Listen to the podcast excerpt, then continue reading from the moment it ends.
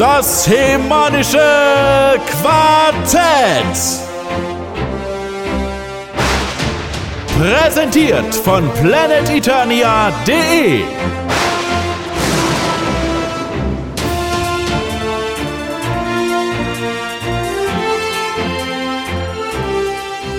Hallo Freunde des gepflegten Convention-Besuchens. Ich bin der Sepp von Himanischen Quartett und natürlich von planeteturnia.de. Ich freue mich sehr, heute hier zu sein zum Himanischen Quartett Live. Aber ich bin natürlich nicht allein. Bei mir ist auch der, Mathi der Matthias. Matthias, komm bitte hoch.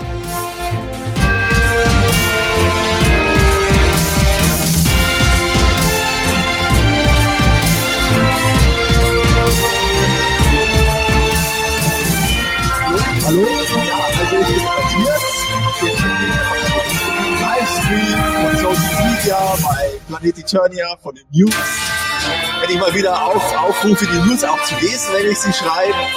Und ja, ich freue mich hier zu sein und freue mich jetzt schon auf unser Live-Quartett. Ja, aber wir sind natürlich nicht nur zu zweit da. Auch der Michael ist da. Michael, komm her.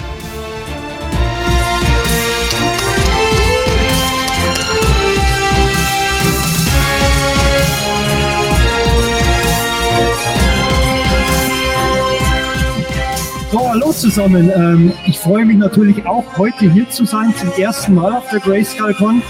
Ähm, freue mich, dass ihr so zahlreich auch hier seid und uns bei unseren Erzählungen lauscht und schön hier zu sein.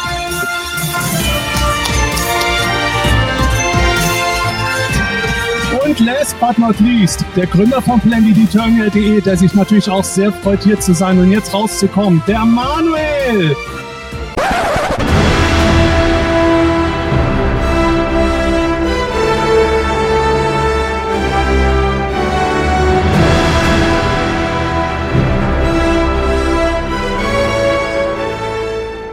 Manuel, das hier ist eine Masters Convention. He-Man und She-Ra, nicht Avengers. Äh, ja, dann habe ich was verwechselt. Tut mir herzlich leid. Aber nichtsdestotrotz, herzlich willkommen zum Himanischen Quartett.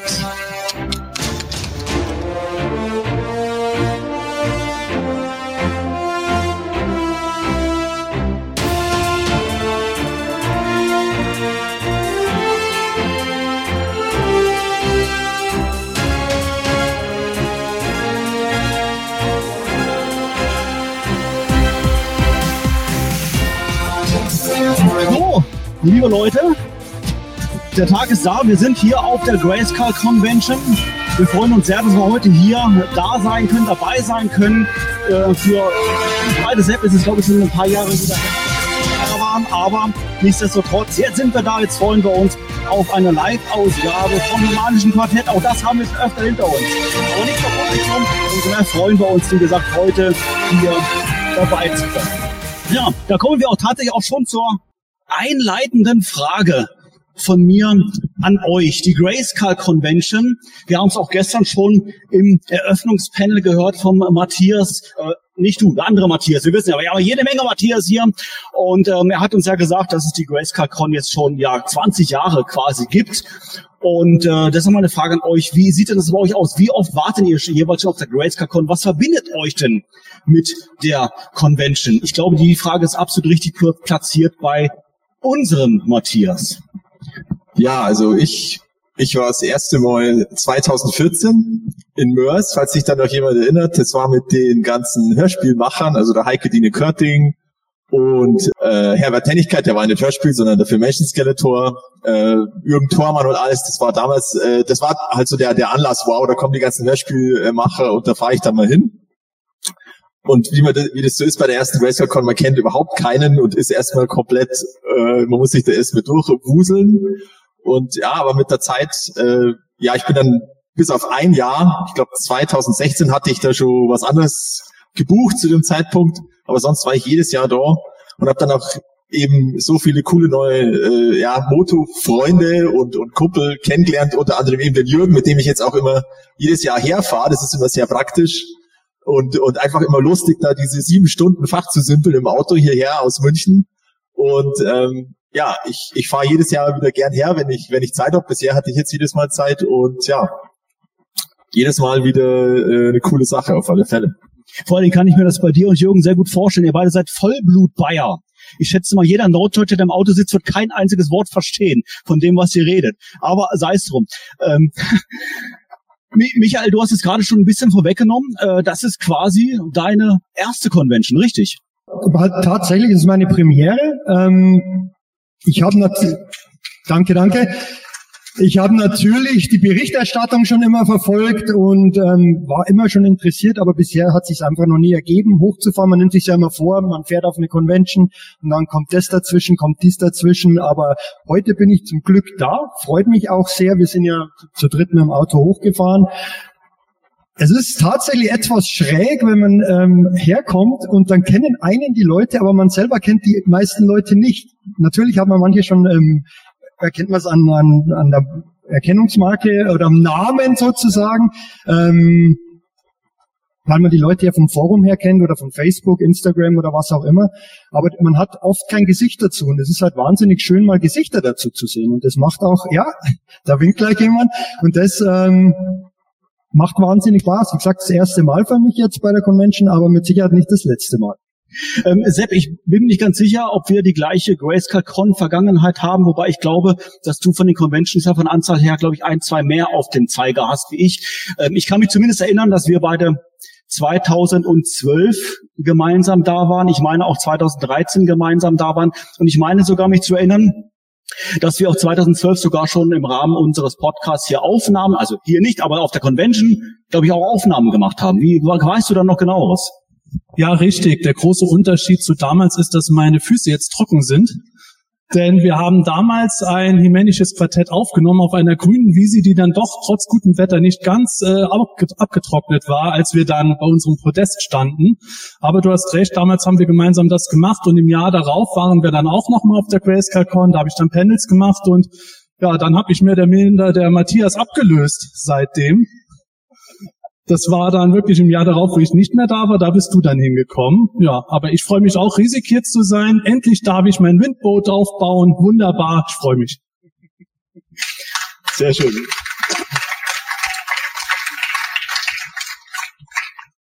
Ja, vielleicht noch äh, ein bisschen was zum Ablauf. Äh, wie wird denn das Himanische Quartett heute und hier funktionieren?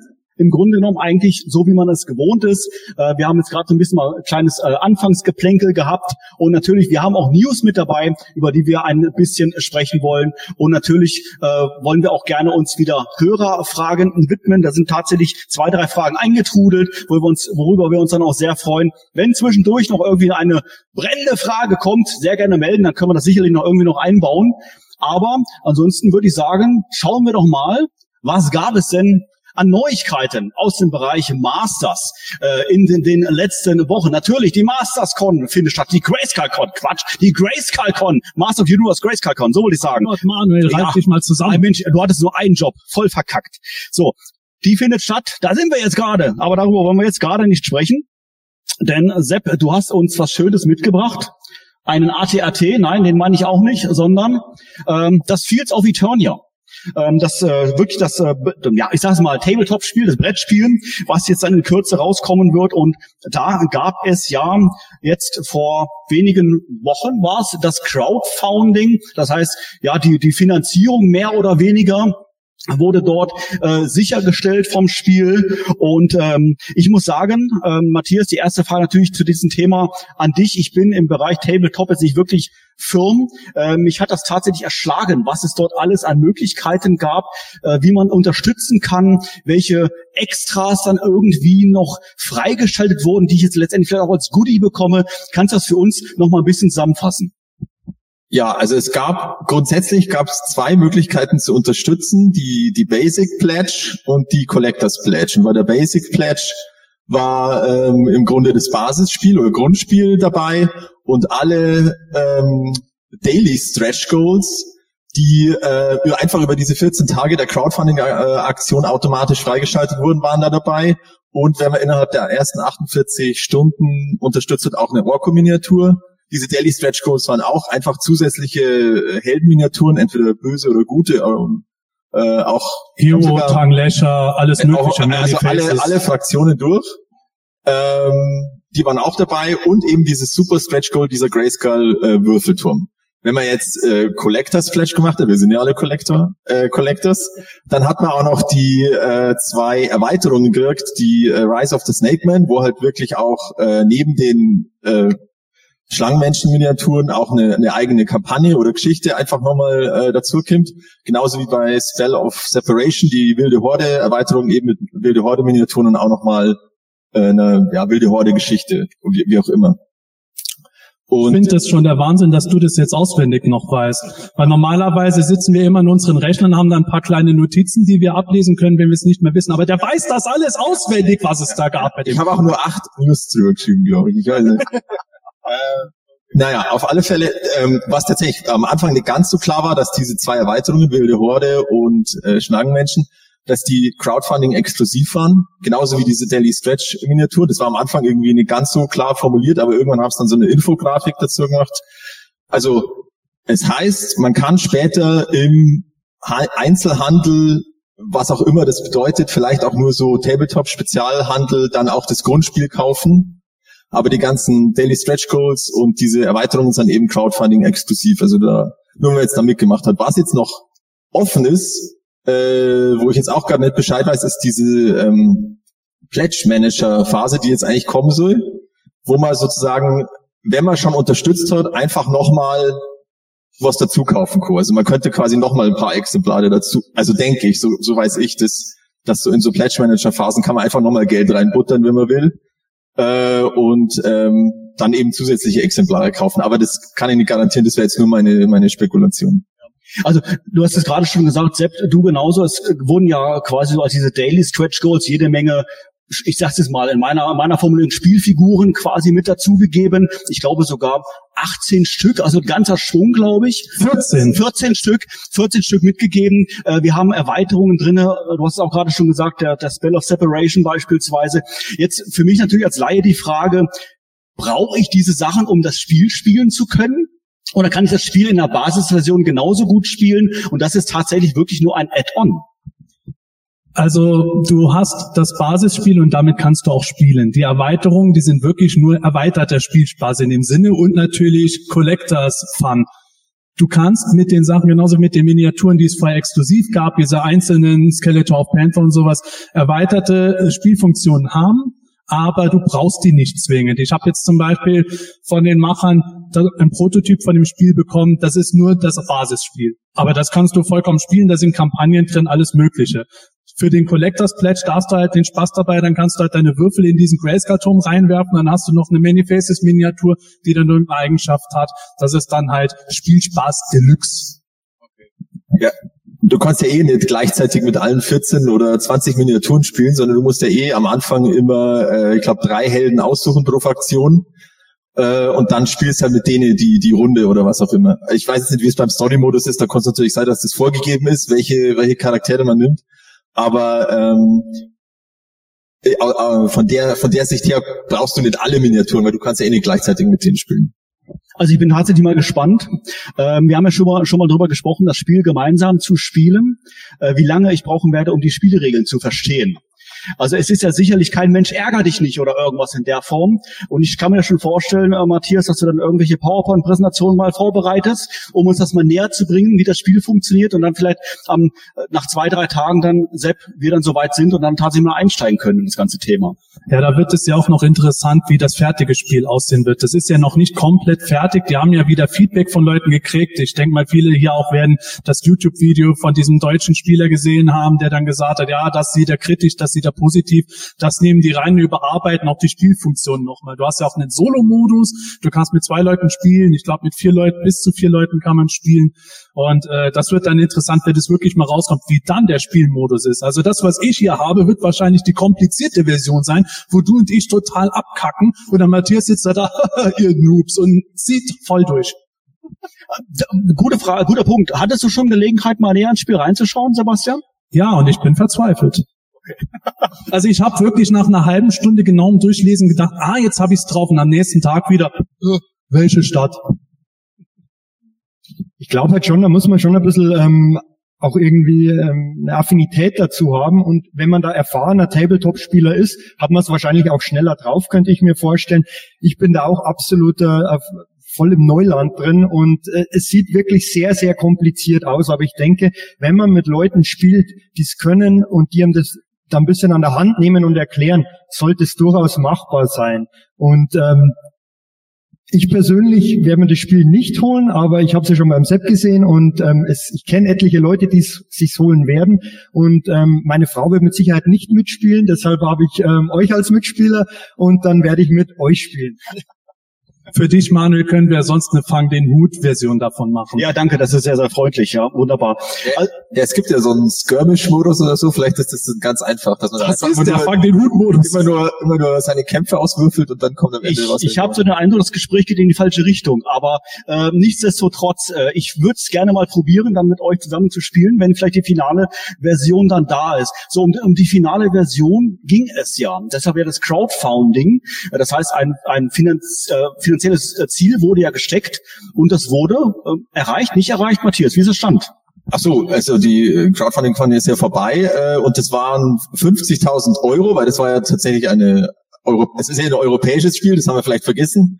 Äh, Es kommt nur in bestimmten europäischen Ländern raus, weil diese die Brettspiellizenz irgendwie aufgeteilt ist. Und ähm, ja, 50.000 Euro war das Ziel. Das war nach 10 Minuten erreicht. Also meiner Meinung nach war das schon sehr, sehr moderates Ziel. Also das haben sie halt, haben sie halt irgendein Ziel gesetzt, damit damit es ein Crowdfunding ist. Und ähm, ja, ich glaube im Endeffekt waren es dann fast eine Million Euro. Ich glaube so 900 irgendwas 1000. Ähm, und da war ja dann auch diese diese äh, dieses Super Stretch Goal, der der Castle Grayskull Würfelturm war ja dann freigeschaltet und wurde dann auch noch größer, also von 10 auf 20 Zentimeter. Ja, es ist, das ist ja immer so, so ein Mittelding, ja, weil es ist ein Lizenzprodukt. Also im Grunde ist ja ganz viel eigentlich ausgemacht, jetzt eben mit Mattel oder was auch immer, NBC Universal, wer da halt, wer da auch immer dahinter steckt als, als Rechteinhaber. Äh, wo ist jetzt da der, wo ist jetzt da das Crowdfunding? Also was muss da jetzt wirklich noch finanziert werden? Ich denke mal, es ist halt einfach dieser, dass da ein bisschen Hype entsteht und dass man auch sozusagen dann diese Zusatzminiaturen irgendwie finanziert sozusagen. Ähm, aber ich glaube, grundsätzlich war es eigentlich schon klar, dass es erscheint halt dann als Basisspiel. Das war eigentlich klar, würde ich sagen, von vornherein. So, jetzt mag es ja sein, dass der eine oder andere dieses Crowdfunding äh, verpasst hat, was ja nicht weiter schlimm ist, weil das Spiel kommt ja. Aber vielleicht sagt sich der eine oder andere Mensch, diese 14 Miniaturfiguren, diese Spielerweiterung, äh, Orko gab es ja auch irgendwie zwischendurch auch nochmal, die habe ich dadurch jetzt verpasst. Ich hätte jetzt aber trotzdem irgendwie Interesse daran. Gibt es diese Artikel jetzt noch käuflich zu erwerben oder ist das jetzt tatsächlich Pech gehabt? Aktuell würde ich sagen, Pech gehabt. Äh, wie gesagt, ich weiß nicht, wie das mit diesem Pledge Man- Manager läuft. Vielleicht gibt es da auch Leute, die da halt einfach äh, dann sozusagen, also die halt schon unterstützt haben und da, da einfach nachkaufen und dann das entsprechend weiter weiter äh, verkaufen. Wie gesagt, also aktuell kann man es äh, kann man es nicht mehr erwerben. Also das ist das erste Mal gerade nicht möglich. Ja. Ja, ich bin weiterhin gespannt. Ähm, wie das Spiel aussehen wird, wissen wir ja soweit dann eigentlich schon. Ich bin eher gespannt dann, wenn wir es tatsächlich mal spielen und äh, wie das Ganze mal funktioniert und wie gesagt natürlich letztendlich, ob ich es verstehen werde, das ganze Spiel. Aber ich habe schon mitbekommen, ich bin ja nicht ganz alleine. Michael, du bist auch Noob in dem Bereich, wobei ich äh, dir da schon eine höhere Kompetenz zuspreche. Du bist Lehrer, du verstehst komplizierte, komplizierte Sachverhalte, ja und musst dir auch erklären können. Und äh, aber wie gesagt, ich bin da schon sehr, sehr gespannt drauf. So viel mal zu dem Spiel, Fields of Eternia. Ähm, das war nicht die einzige Neuigkeit, die es in den letzten Tagen natürlich gab. Ähm, es gab auch neue Enthüllungen letztendlich bei Mega Constructs. So, ich muss mal meine nächste Karte hier mal mopsen. Und äh, zwar wurden da letztendlich, äh, sage ich jetzt mal, neue Artikel äh, vorgestellt. Und ich glaube, als äh, Big Fan von Mega Constructs, natürlich in erster Linie natürlich jetzt hier meine Kollegen, ihr seid alle drei da ganz begeistert von. Aber gerade um diesen ersten Artikel, um den es jetzt hier geht, weiß ich, dass Sepp quasi Feuer und Flamme. Sepp, um was geht es? Natürlich um einen Skeletor Skull. Da habe ich ja nie einen Hehl draus gemacht. Diese Minisets, die in Form von Skeletors Schädel rauskommen, die gefallen mir mega gut. Mega Constructs, mega gut. Haha, ja.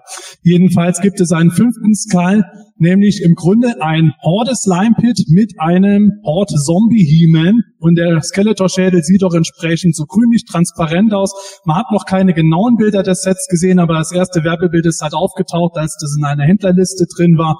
Also das ist dann jetzt schon Schädel Nummer 5. Äh, ja, Nummer 5. Äh, helfen wir noch mal ganz kurz. Welche vier gab es jetzt bislang schon? Welche davon gibt es eigentlich schon zu kaufen? Also den Start hatten sie mit drei Schädeln gemacht. He-Man Jetsled, Trapjaw Laser Cannon und Fisto Cliff Climber, wobei das Fisto Cliff Climber Set kurioserweise immer am schwersten zu finden war. Und generell ist es auch schwierig, weil die deutschen Händler, die meisten hier wissen es bestimmt auch, die warten immer noch auf ihre Lieferungen. Es gab das schon ewig lang vorzubestellen und nach wie vor kommen die nicht bei den Händlern an. Man musste die immer aus den USA importieren, Big Bad Toy Store etc. Aber das waren die ersten drei Sets und just dieses Fisto Cliff Climber Set wurde dann im Assortment von Big Bad Toy Store ausgetauscht gegen den vierten Kopf nämlich Sodec mit dem Scubber-Tag.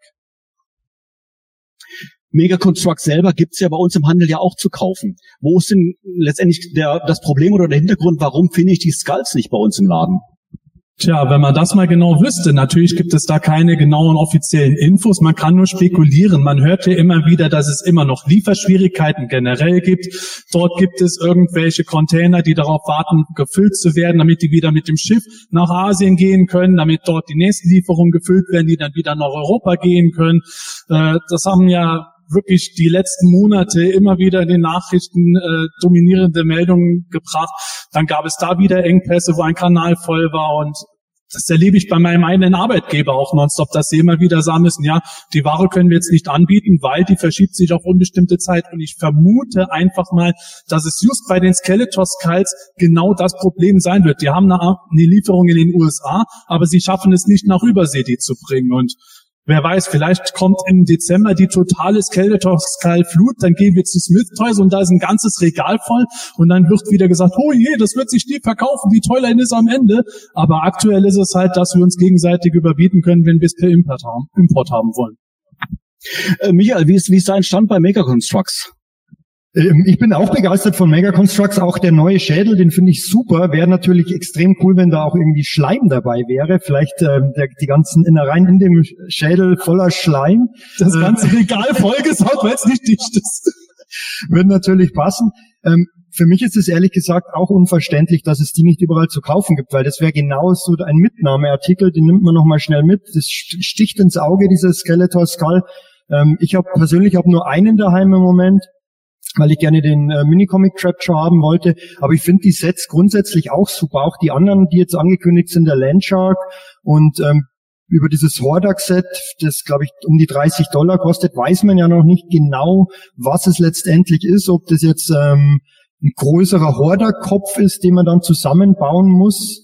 Ähm, keine Ahnung, was das sein wird, könnte ich mir durchaus vorstellen, weil das gibt es ja auch in anderen Toylines. Es gibt ja auch von Darth Vader zum Beispiel so einen größeren Kopf, den man zusammenbauen muss. Ähm, vielleicht auch so ein Horder-Kopf im Stil der Skeletor-Sets, aber dafür es ist für 30 Dollar etwas zu teuer, würde ich jetzt mal behaupten. Aber wir hatten da ja auch in der letzten Folge erst drüber geredet, wo wir gesagt hatten, oh, wir hätten lieber gern mehr klassische Sets. Insofern ist dieses angekündigte und noch nicht bebilderte Landshark-Set ja schon mal geil freue ich mich zumindest drauf. Und es wird interessant, welche Figuren dabei sind. Bei Hordak würde ich jetzt eben drauf hoffen. Ich hatte ja getippt, es wird Hordak mit Mantisau, also eine normale Hordak-Figur mit einem zusammenbaubaren Mantisau oder sowas. Das fände ich halt definitiv geiler, als wenn wir jetzt irgendeinen zusammenbaubaren Hordak-Kopf haben, weil ich schon von Lego die Venom-Heads und sowas nicht besonders toll finde. Würde ich auch absolut toll finden, aber ähm, ist halt komisch, weil es überhaupt nicht betitelt ist so. Ähm, und wenn Mantisaur kommen sollte, dann gehe ich eigentlich mal davon aus, dass das auch irgendwann in der Beschreibung drin ist. Ähm, man kriegt es jetzt immer wieder mit, die Händlerlisten, die überall auftauchen, leider ohne Bilder. Ähm, viele Shops lieb, ähm, bieten dann sofort Vorbestellung an. Jetzt kürzlich aus über, auch über Big Bad Toy Store. Ähm, da konnte man ja vor kurzem vorbestellen. Ähm, ich freue mich auf die Sets. Ich hoffe auf eine gute Verfügbarkeit, weil es halt natürlich anstrengend ist, wenn man wieder importieren muss und ähm, dann unter Umständen Probleme mit dem Zoll hat. Und es ist natürlich auch deutlich teurer dann für uns. Matthias, du bist ja bekennender Klemmbaustein-Fan. Äh, bist du schon mit den, mit den bisherigen Skulls soweit äh, versorgt? Äh, nein, weil ich bin ja bei Megaconstructs bin ich jetzt wieder raus. Also da habe ich ja ganz kurz äh, angefangen. Ich hatte den Windrader und den ähm, Dings Roton, äh, das Roton-Set, aber irgendwie hat's nicht so ganz gefunkt und dann habe ich es wieder abgestoßen und dieses Gals habe ich mir jetzt auch nicht äh, zugelegt. Ich, ich schaue mir das äh, in Ruhe an und bin jetzt auch äh, ähm, gespannt. Äh, auf der PowerCon jetzt nächste Woche ist ja auch ein eigener Mega Constructs Panel mal zur Abwechslung und nicht irgendwie eingewuselt in den allgemeinen Mattel Panel. Ähm, was sie da jetzt groß ankündigen, ob die jetzt da eben diese gelisteten Sachen mal zeigen oder eben auch mal ähm, äh, ja da werden wahrscheinlich auch Fragen kommen, ja, wie schaut's aus mit, dass mal wieder richtige Playsets kommen und nicht bloß irgendwelche baubaren Gegenstände, wie jetzt zum Beispiel diese äh, äh, lebensgroße Widerstab. und ähm, ja, ich schaue es mal einfach an, aber ich äh, kaufe es mal tatsächlich nicht mehr. Kurze Ergänzung vielleicht, was da schade ist, finde ich, ähm, sollte sich das bewahrheiten, dass es keine reinen Figurensets mehr geben wird. Ähm, da hoffe ich ja immer noch drauf, weil sie haben ja, ich war es letztes Jahr bei der PowerCon oder bei der STCC, sehr, sehr viele Prototypenfiguren und Konzepte gezeigt. Ähm, da waren ja richtig gute Figuren dabei. Würde ich persönlich schade finden. Ja, das ist das ja mit den Figuren auf der Blisterkarte, die jetzt nicht mehr erscheinen sollen. Gut, wenn sie dafür jetzt eben solche Sets wie Landshark mit zwei Figuren oder sowas rausbringen, bin ich halt wieder voll dabei, weil ich die nicht unbedingt auf der Blisterkarte zwingend brauche. Ich bin ja Auspacker. Der Fluch. Ich auch bei Mega Constructs. Ah, yes. Yes. Aber was mich noch interessieren würde, äh, bevor wir weitergehen, Matthias, wenn du ja Mega Constructs Masters jetzt nicht mehr nimmst, gibt es eigentlich irgendwas, wo du jetzt sagen würdest, wenn Mattel das morgen zeigt, das würde ich dann unbedingt haben müssen, dann steige ich wieder ein? Kann ich tatsächlich jetzt pauschal nicht, nicht so sagen. Also äh, ein Windboot. Nein, ein Windboot auch nicht. Ich Blackstone Nightstalker. nee, tatsächlich konnte ich es pauschal nicht sagen. Ich, wie gesagt, ich schaue mir es einfach an. Dieser baubare äh, Widerstab, das fand ich schon faszinierend, dass die sowas gemacht haben. Ich würde es tatsächlich auch interessieren, wie der funktioniert, weil, weil du hast ja einfach diese, diese Stange und da muss ja irgendwie eine Konstruktion, Konstruktion drin sein, die das irgendwie hält. Äh, würde mich aus, aus bautechnischer Sicht tatsächlich interessieren, aber das war natürlich auch wieder irgendwie ein Amazon.com Exclusive, was da plötzlich aufgetaucht ist und dann war es in kürzester Zeit äh, ausverkauft oder nicht gelistet aus der Sicht würde es mich interessieren, aber da bin ich jetzt gerade eher so Beobachter bei Mega Constructs. Gut, abschließend, ähm, Sepp, ein Hinweis noch äh, für dich. Ich habe zu Hause noch einen äh, Roton von Mega Constructs. Der möchte gerne zusammengebaut werden. Vielleicht in einem kleinen Bauvideo. Ich warte auf dich. Du hast doch eh keine Chance gegen mich. Ich habe am letzten Mal gewonnen. Das ist überhaupt ja, nicht selbstverständlich. Du hast einen Teil von mir geklaut. Nein, das stimmt gar nicht. Die hat ja der Unterleib von der Sorceress gefehlt. Aber mich würde echt interessieren, wer von euch schneller ist, beim Roton diese kleinen roten Zähne in dieses, in das Kreiselrad reinzustecken. Das ist nämlich echt heftig. Also Daran scheitert der Manuel. Natürlich scheitert ich dann, das weiß ich doch, aber ist doch egal, es geht doch um den Spaß. Ja, gut, so, Mega Constructs, so viel dazu. Ein Thema, das sich anfühlt wie ein Déjà-vu, ist quasi unser nächstes Thema. Und äh, zwar wurde eine neue Cartoon-Serie auf Netflix vorgestellt.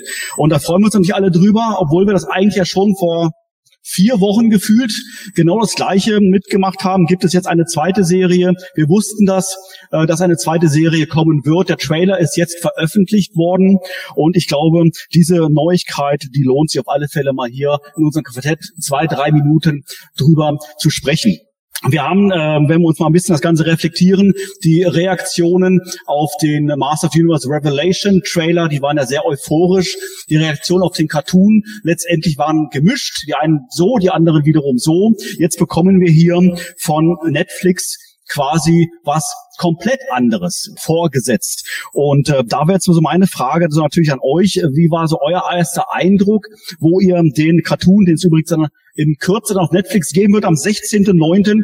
ist der Start, dann wahrgenommen hat. Weil, wie gesagt, man hat ja oft den Eindruck, oder generell dann auch so die Stimmen im Fandom, wo dann Änderungen, sage ich jetzt mal, eher als schwierig aufgenommen werden, äh, dass zu viel Änderungen vorgenommen werden. Und wie gesagt, jetzt haben wir hier eine Serie bekommen, die sich quasi komplett neu orientiert. Wie war euer erster Eindruck, Michael?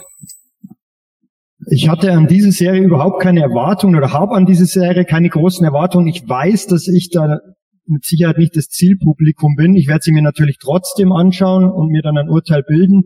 Ähm, aber ich kann da im Prinzip jetzt nicht großartig enttäuscht werden bei dieser Serie, weil ich eben da nichts erwarte und weil ich denke, dass die von der Optik her deutlich auf Kinder ausgelegt ist oder ja, Jugendliche auch nicht. Das ist ähm, Kinder, denke ich.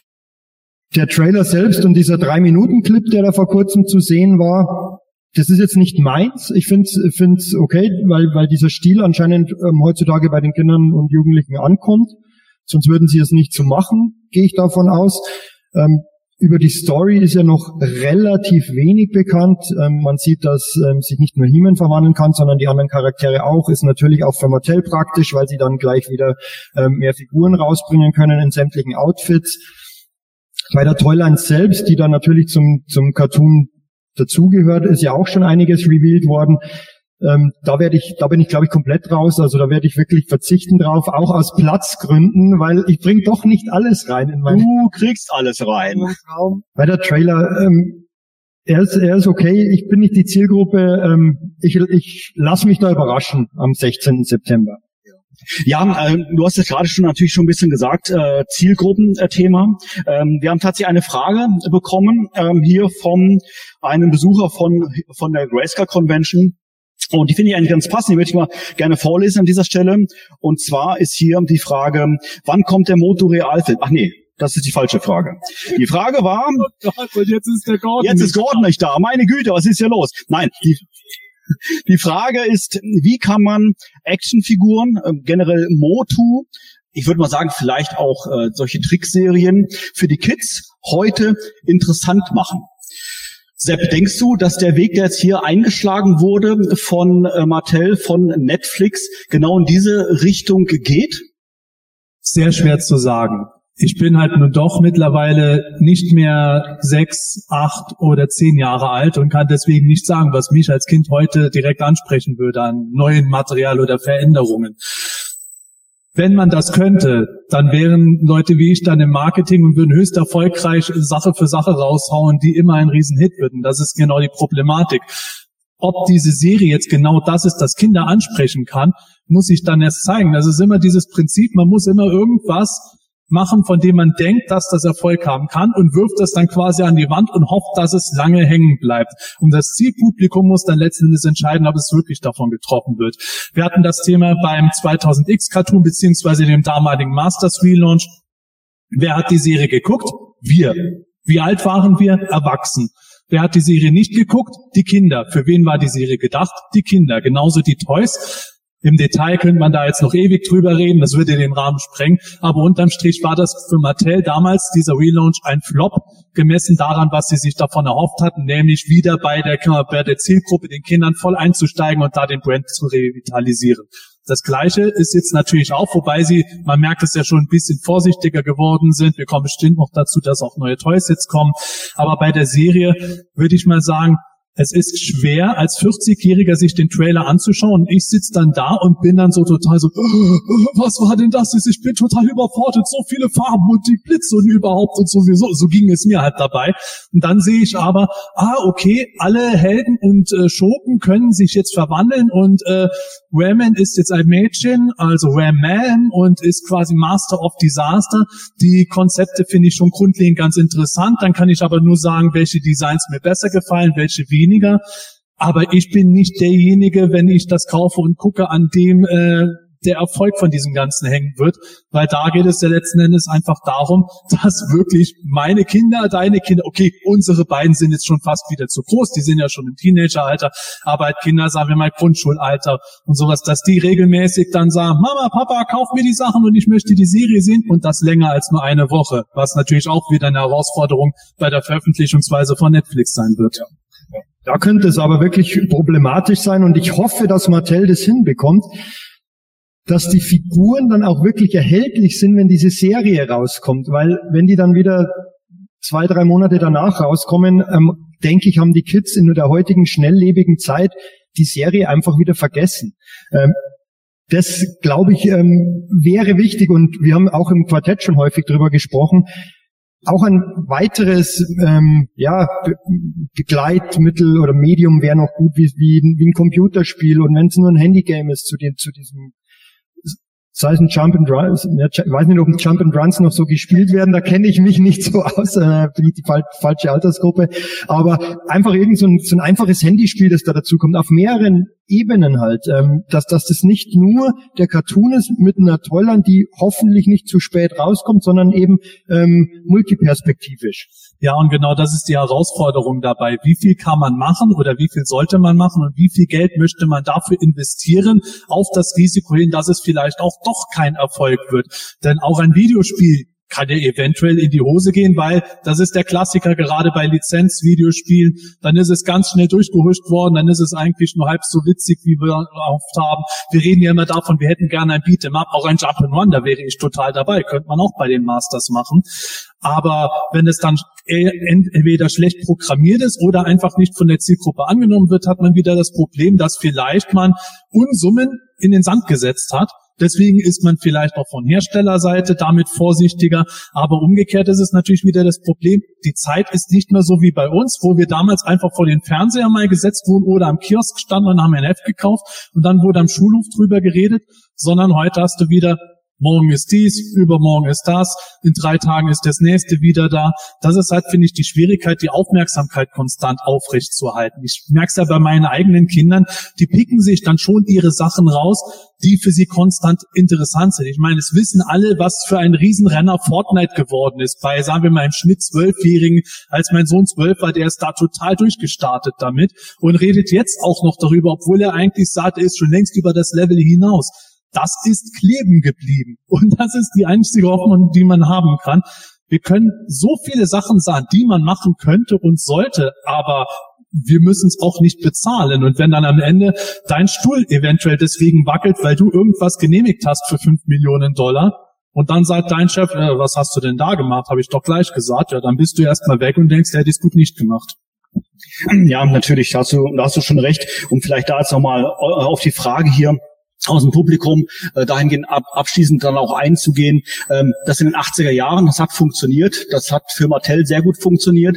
Die Frage ist natürlich, die da bleibt, hat es funktioniert, weil alles sehr genau, sag ich mal, ausgeklügelt wurde, weil alles genau geplant wurde oder weil einfach auch Glück dazu gehört, zum richtigen Zeitpunkt die richtige Marke rauszubringen, was man schwer vorhersehen kann, vielleicht erahnen kann, aber ob das dann letztendlich dann tatsächlich dann ankommt bei den Kindern, das bleibt natürlich genau die Frage, weil die Entscheidung, hast du treffenderweise auch richtig gesagt, treffen ja nicht die Kinder, was, was, was produziert wird, sondern es treffen die erwachsene Männer im Management, was produziert wird und ob die dann die richtige Entscheidung treffen, das bleibt abzuwarten. Matthias, du bist ja nachweislich auch erwachsen. Ne? Ähm, jetzt mal Nein. die Frage. Hin und wieder, ja. Hin und wieder. Natürlich die Frage auch an dich. Dein Eindruck zur, zum Trailer, den du gesehen hast. Ja, also mir, mir persönlich hat er schon gut gefallen. Also ich hatte auch, wie gesagt, null, also wie du gesagt hast, Michael, irgendwie überhaupt keine Vorstellung, was das überhaupt sein soll. Da gab es ja nur diese zwei Poster von dem, von dem Cartoon und halt die paar äh, Spielzeugleaks. Und ähm, ja, ich fand, ich fand's echt eine interessante, eine, irgendwie eine interessante Idee, das so zu machen. Und mich hat's teilweise ein bisschen an Lego und Ninjago erinnert, weil da hast ja auch so dieses Team an Ninjas, die im Grunde auch mit ihren Spezialfähigkeiten, jeder hat so seine Spezialfähigkeit, wo er irgendwas machen kann. Und Ninjago ist halt so eine, wenn nicht die, das erfolgreichste Eigenthema von Lego. Das ist jetzt jetzt zehn Jahre Jubiläum. Und das verkauft sich immer noch wie geschnitten Brot. Und vielleicht äh, ist das halt auch das, dieser Ansatz, Ansatz, dass man sagt, okay, wir haben jetzt da so ein Team, Masters of the Universe. Und, und, und bei Lego Ninjago habe ich auch, also mein, mein Sohn ist riesen Lego Ninjago-Fan. Und, und dann, ja, das ist sein Lieblings-Ninja oder das ist sein Lieblings, äh, ja, eben Ninja. Und, und das ist halt auch so, dann, dann man sich da jetzt einen aussuchen aus dem Team, den man cool findet oder am coolsten und, und die, von dem dann vor allem die Spielzeuge kaufen. Und, und äh, ja, vielleicht geht es so in diese Richtung. Und ich habe auch beim eben bei dem Trailer, so bei diesen drei, vier Witzen, die man da auch schon gesehen hat, das ist auch wie beim Lego Ninjago Cartoon. Das sind dann wieder so teilweise so Witze, das können Kinder gar nicht verstehen. Das ist dann für die Erwachsenen, die dann, die das mitschauen vielleicht. Und äh, also ich werde es mir auch auf alle Fälle anschauen. Und ja, also ich bin auch gespannt. Und äh, ja, mal schauen, was Mattel da jetzt aufzieht mit, mit, mit Spielzeug und Marketing und was weiß ich. Also aktuell hält sich ja noch in Grenzen, würde ich sagen. Aber genau das wird dann eben das Interessante. Äh, die passenden Spielzeuge, die sollen ja in den USA ab Oktober erscheinen bei Mattel. Äh, bei Mattel sage ich schon, von Mattel, bei Walmart. Ja, was ist mit dem internationalen Markt? Wenn wir das Problem haben, siehe Skeletor Skulls, was wir gesagt haben, dass wirklich das immer noch on a boat ist und ewig nicht nach Deutschland kommt, aber auf Netflix ist der Deutschlandstart jetzt zugleich mit dem US-Start, dann könnte es sein, dass wir diesen Bravestar-Effekt haben werden, als damals umgekehrt die Bravestar Toys schon in den Laden waren und ich glaube, ein Jahr ungefähr später kam erst der passende Cartoon dazu raus. So könnte es natürlich sein, der Cartoon läuft auf Netflix und ist schon längst wieder weggelaufen und dann kommen erst die Toys. In dem Moment, wenn jetzt gerade eben das Thema nicht heiß ist, das wird dann auch interessant. Aber gerade was du auch gesagt hast, dieses Ninjago, dieser Vergleich, man merkt bei der Serie schon optisch, dass die sich versucht stark an in den letzten Jahren populären Serien zu orientieren und Konzepten zu orientieren und gerade dieses Prinzip, dass im Grunde jeder ein Meister, ein gigantes Universum, ein Master of the Universe werden kann, finde ich dabei interessant. Das kann tatsächlich greifen. Ob das so ist, das ist genau das, was du gesagt hast, Manuel. Das hängt stark vom Zeitgeist ab. Es muss genau das Richtige zur richtigen Zeit sein. Ich meine, Masters war in den 80ern ein Riesenerfolg für einige Jahre. Zugleich sind unzählige andere Toylands gekommen. Die sind für uns heute zwar auch legendär, aber die meisten davon sind nicht besonders lang gelaufen. Dann gab es nur wenige Figuren, da gab es nur einen kurzen Zeichentrick, weil das nicht gehalten hat, obwohl die ein ähnliches Prinzip gemacht haben. Das ist das Interessante dabei. Also was ich, was ich sehr interessant fand äh, beim Schauen des Trailers, was mir selber da aufgefallen ist, war eine, eigentlich nur eine Szene. Und zwar, äh, wo quasi äh, der Satz kam, äh, sinngemäß, das Schwert soll dem Champion gebracht werden. Und das fand ich eine schon an sich schon eine Hommage an The Revelation, weil dort die gleiche Wortwahl ge ge genommen wurde. Äh, Call Your Champion von Skeletor und hier letztendlich bring das Schwert zum Champion. Ähm, ja, fühlte sich schon irgendwie dann zusammengehörig an, aber halt, halt letztendlich von einem anderen Ansatz heraus. Wie gesagt, Revelation dann tatsächlich dann eher vielleicht, sage ich jetzt mal, Teenager und unser Alter, die sich dafür begeistern können und diese Serie dann eher dann tatsächlich dann für die Kinder. Abschließend noch einen, einen Satz äh, zu dem Vergleich, den du gebracht hast, ähm, an, de, an der dich der, die Serie erinnert hat. Mein erster Gedanke waren die Power Rangers, ehrlich gesagt, weil sie da ja auch alle vier oder alle fünf dann verwandeln und so. Ne? Und ähm, ich finde auch das einen interessanten Ansatz mit diesen Verwandlungen. Ich möchte jetzt nicht Revelation spoilern, äh, aber jeder weiß, glaube ich, auf was ich da hinaus will. Ähm, ja, ich finde es grundsätzlich mal interessant und bin tatsächlich mal dann wirklich gespannt, wie das Ganze sich dann tatsächlich in Serienform dann anfühlt. Wissen wir, äh, Sepp, das war jetzt wirklich meine, meine letzte Frage dazu. Wissen wir, wie viele Folgen von dem Cartoon kommen werden?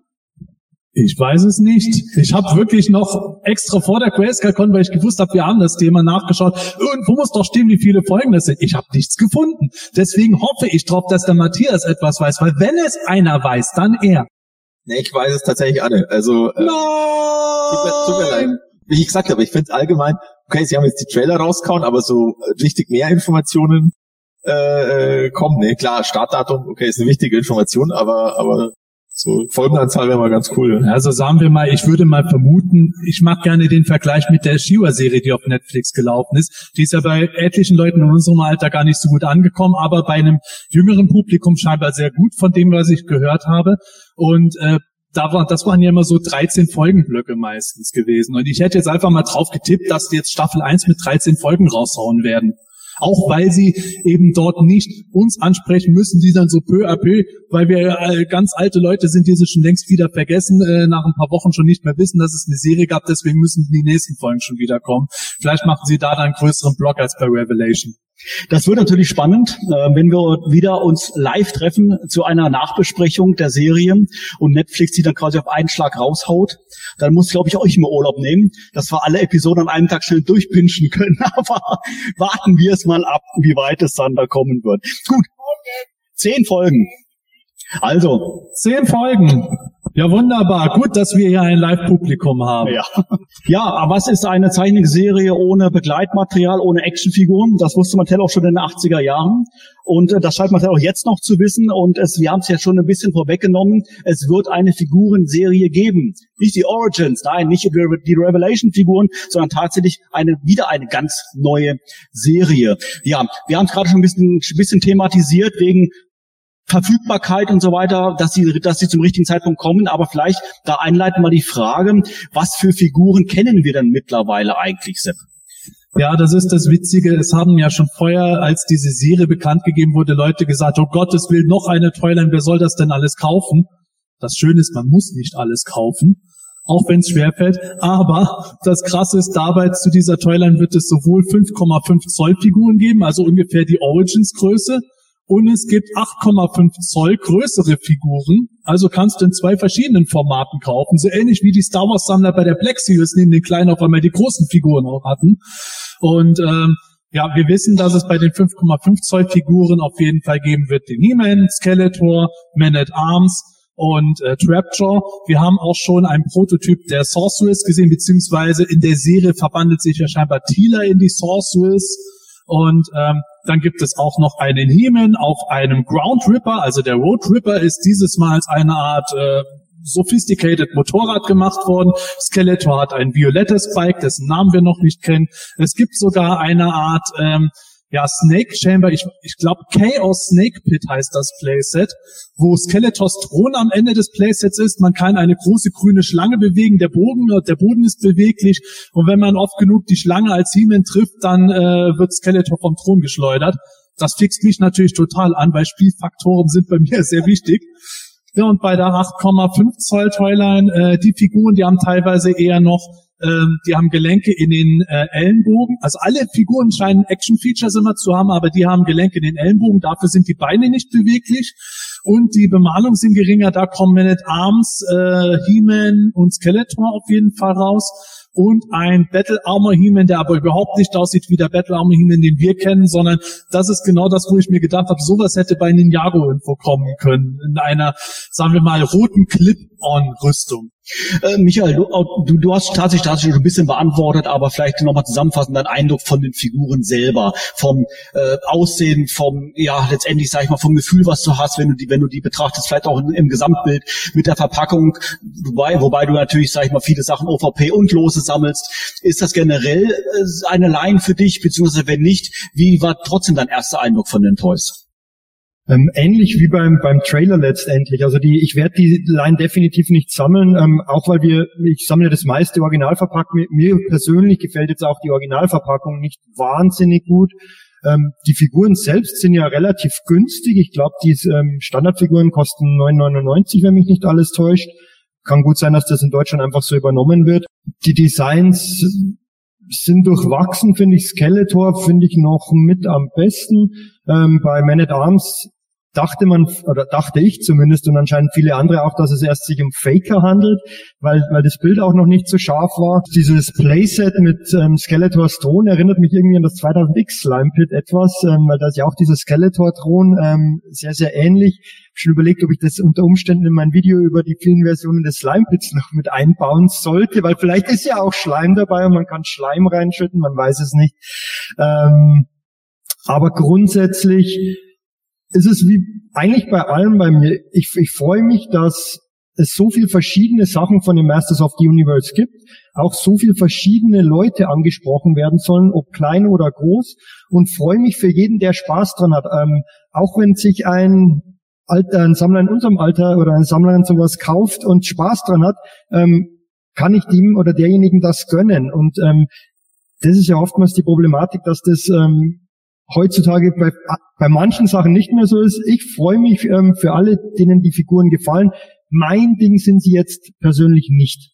Du hast gerade gesagt, ähm, du hast überlegt, ob es jetzt Man at Arms ist oder Faker. Ich meine, das spricht natürlich schon dafür, dass äh, gewisse Modifikationen vorgenommen worden sind an den Figuren. Äh, Matthias, zu viele vielleicht? Ja, ist schwierig zu sagen. Also wenn man eben eine neue Zielgruppe irgendwie ansprechen will, die, die kennt ja die, also außer unsere Kinder, würde ich jetzt mal sagen, die wir praktisch täglich mit unserer Sammlung äh, zuschießen und die quasi alle Designs kennen. Wer, wer macht denn sowas? Sepp, du? Bitte, Papa, lass mich endlich aus deinem Tollwut wieder raus. Erst wenn du alle Figuren der Vintage-Toyline aufsagen kannst. Die kennen halt die Farben von Man at Arms nicht, ja. Die sagen auch nicht, oh, der schaut ja jetzt gar nicht aus wie der Man at Arms, sondern, ah ja, okay, das ist halt irgendeine Actionfigur und äh, kostet nur 10 Euro, cool. Ähm, das ist, das wollte ich jetzt eben auch sagen. Also ich finde vom Preis ist das schon eine Ansage äh, 10 Euro oder 10 Dollar in dem, in dem Fall. Ja, muss man abwarten. Also ich habe letztes Jahr auch gesagt bei den Origins, ja, schauen wir mal. Und jetzt schaue ich in mein, in mein Sammlungszimmer und da steht alles von Origins. Mal schauen, wie, mal schauen, wie es bei He-Man and the Masters of the Universe läuft. Ähm, ja, ich, ich kann es noch nicht sagen. Ähm, ich finde es teilweise interessant, wie sie die Designs abgeändert haben. Und eben wie es bei den Kindern dann ankommt, ob die dann von sich aus sagen, ja, das ist cool. Also ich muss sagen, bei meinem, bei meinem Sohn im, im, im Kindergarten, da gibt's immer so Wellen. Da war eine kurze Zeit im Paw Patrol war das Nonplusultra, dann kam der Wechsel auf Ninjago und jetzt war dann kurzzeitig mal äh, äh, Eldrador von Schleich. Äh, diese, diese auch, das sind ja auch so Monsterfiguren. Ähm, ist unfassbar, was das für einen Einfluss hat, wenn da mal einer im Kindergarten so eine Figur dabei hat. Da war dann kurzzeitig Ninjago komplett uninteressant. Ja, mal schauen, vielleicht, wenn da einer mal äh, seinem Sohn so eine Masterfigur mitschmuggelt, dann was du dann da auslöst. Was heißt irgendjemand? Das ist deine Aufgabe. Das Interessante wäre dabei, wenn ich jetzt meine jüngste Tochter sehe, gut, die ist auch schon elf, aber die kauft sich noch Spielzeug. Wenn es nach der ginge, müsste Mattel jetzt so schnell wie möglich Masters of Universe Poppets rausbringen. Diese Weichgummi-Dinger, die man da hin und her klickt, so die neue Art von, die neue Art von Fidget Spinner, darauf würde die jetzt total abgehen, die würde sich das jetzt in allen Farben und Formen kaufen. Aber wie Matthias gesagt hat, diese Toyline und auch Michael mit dem Preisfaktor von äh, 9,99 Dollar, das ist schon eine Ansage. Ich werde nicht wieder damit anfangen, darüber zu referieren, aber bei den Moto Origins werden ja jetzt gerade die Preise erhöht. Und äh, die gehen ja jetzt dann in, in Gefilde rein, wo die Basisfiguren sich den 20 Euro nähern werden im normalen Einzelhandel. Wenn jetzt diese äh, neue Toyline zur CGI-Serie auch für 10 Euro, da lass es mal 11 Euro im Handel sein, äh, sowas kann auch dann jemand im Alter von meiner Jüngsten, wenn die Person Taschengeld kriegt, sich dann eher zulegen, als wenn es eine Figur ist, die fast doppelt so viel kostet. das ist im Übrigen dann auch wieder interessant. Die Masterverse-Sachen kommen ja scheinbar nicht in den normalen Einzelhandel, was Smith Toys und sowas betrifft. Stand jetzt zumindest. Und äh, das macht für mich dann auch Sinn, wenn sie nämlich für die äh, neue He-Man-Serie die Toys reinbringen, möchten sie natürlich auch eine Art Produktklarheit schaffen. Ich meine, wir wissen dann alle, welche Toy dann zu was gehört. Aber wenn ich jetzt zum Beispiel mich mal eine Weile nicht mit Transformers beschäftigt habe, gehe in den Laden rein und sehe fünf verschiedene Packungsdesigns, habe ich keinen Plan mehr, zu was was gehört. Und das ist dann natürlich auch schon wieder interessant. Und die, der Preis Faktor könnte da tatsächlich natürlich auch zu so einem Gelegenheitskauf animieren. So, jetzt haben wir schon ein bisschen drüber gesprochen. Ich glaube, deine Meinung, die hast du noch nicht kundgetan zu den Figuren mit Design, äh, Verpackung und so weiter und so fort. Das würde ich tatsächlich gerne abschließend noch für dieses Thema natürlich noch gerne mit reinbringen. Sepp, erzähl mal. Okay, also das eine ist natürlich, es triggert nicht die Nostalgie. So gut wie gar nicht. Das ist für mich jetzt persönlich aber auch nicht so schlimm, weil äh, es werden mit Sicherheit auch viele gesehen haben, der AT-80 steht ja bei mir in meinem Zimmer. Ich bin ja nicht nur Masters-Sammler, ich sammle ganz viele Toilets und bin immer total neugierig darauf, was da rauskommt. Und auch Sachen, die ich überhaupt nicht kenne, gucke ich mir gerne an.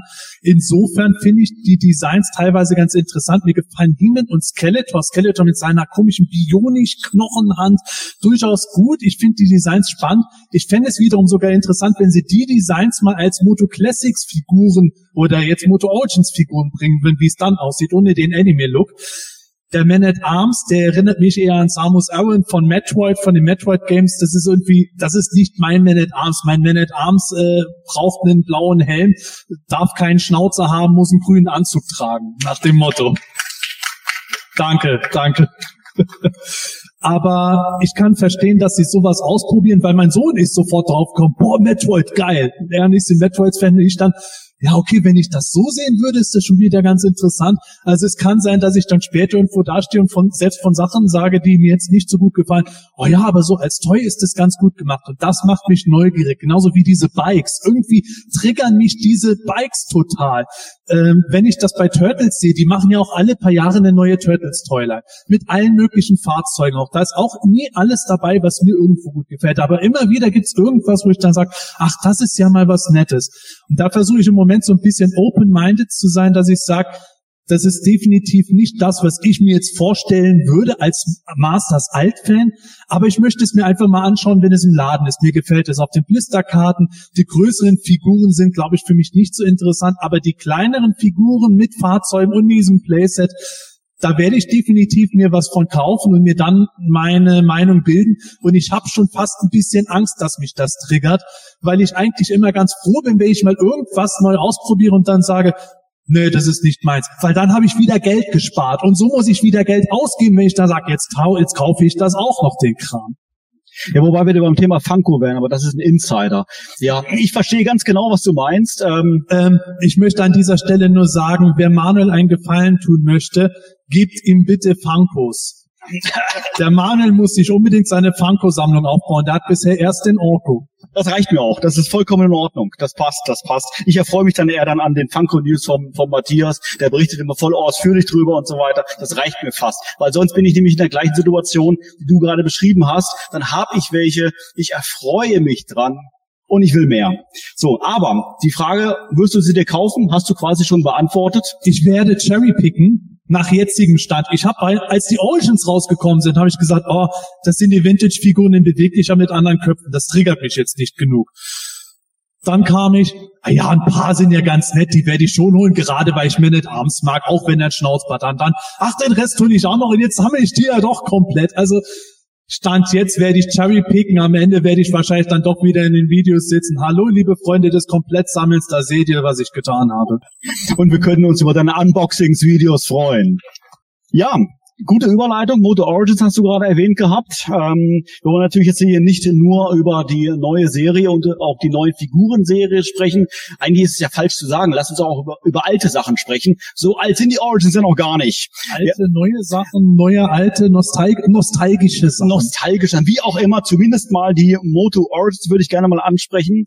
Äh, bei der Serie geht es ja weiter. Also wir sind jetzt ja durch diese neuen Serien, also Revelation-Figuren und auch durch die neuen He-Man and the Masters Figuren ist das nicht automatisch der Todesstoß für die Origins. Das heißt, dort wird es ja noch weitergehen und dort haben wir auch Neuigkeiten und zwar gibt es jetzt hier, sage ich jetzt mal, die erste Zusammenstellung oder die Zusammenstellung für Wave 7, wobei mein erster Vergleich nicht wäre, kann man Wave 7 so tatsächlich nehmen als Wave 7 oder ist das wieder diese Nummerierung und Konstellation und eher wieder etwas ungewiss? Ja, das war ja das Problem, dass mal äh, Listen erschienen sind, dann war eine Wave vermeintlich übersprungen. Ich würde sagen, wir können Wave 7 nehmen und äh, insofern bleiben wir einfach dabei. Das ist jetzt Wave 7. Äh, wir haben ja die anderen Waves 1 bis 6 mittlerweile schon erlebt. Die sind ja auch teilweise erschienen. Äh, teilweise warten wir noch ein bisschen drauf, aber grundlegend Wave 7, damit bleiben wir jetzt dabei. Und ja, soll ich direkt mal sagen, wenn Bitte, bitte, hau mal raus. ich doch schon das Mikrofon habe. Also in Wave 7 sollen jetzt erscheinen Buzz Off, Jitsu, für uns Deutsche natürlich wieder besonders interessant, Anti-Eternia He-Man. Und was war die vierte Figur nochmal? Verdammt!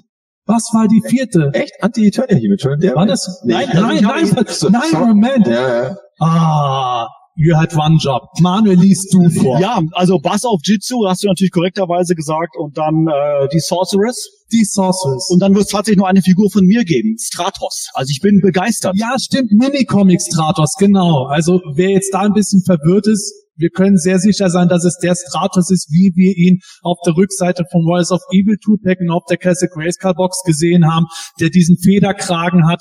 Hoffentlich hat er den Emerald Staff of Avian dieses Mal dabei. Er braucht endlich mal ein Zubehör, verdammt nochmal. Und ähm, ja, so sah er halt ursprünglich aus, als er noch für die Masters als Wingman konzipiert war. Den allerersten Minicomics war er teilweise noch so zu sehen. Und weil er mit Minicomic betitelt ist, können wir sehr stark davon ausgehen, dass er so aussehen wird. Was ich fast noch wichtiger finden würde als den Emerald Staff of Avian, sind die Füße. Es Ja! müssen unbedingt die Klauenfüße sein und nicht die Sockenfüße.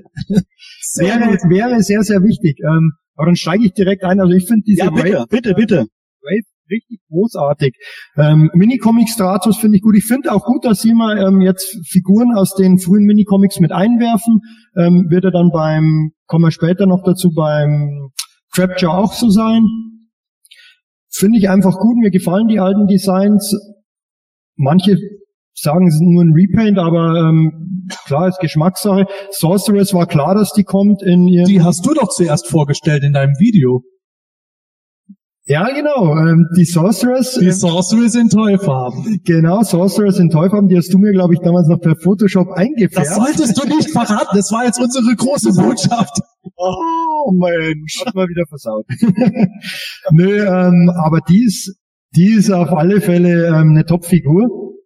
man weiß, was man kriegt letztendlich und Jitsu und, und Basov gehören einfach dazu. Ganz klar, äh, wenn es Fisto gibt, muss es auch Jitsu geben.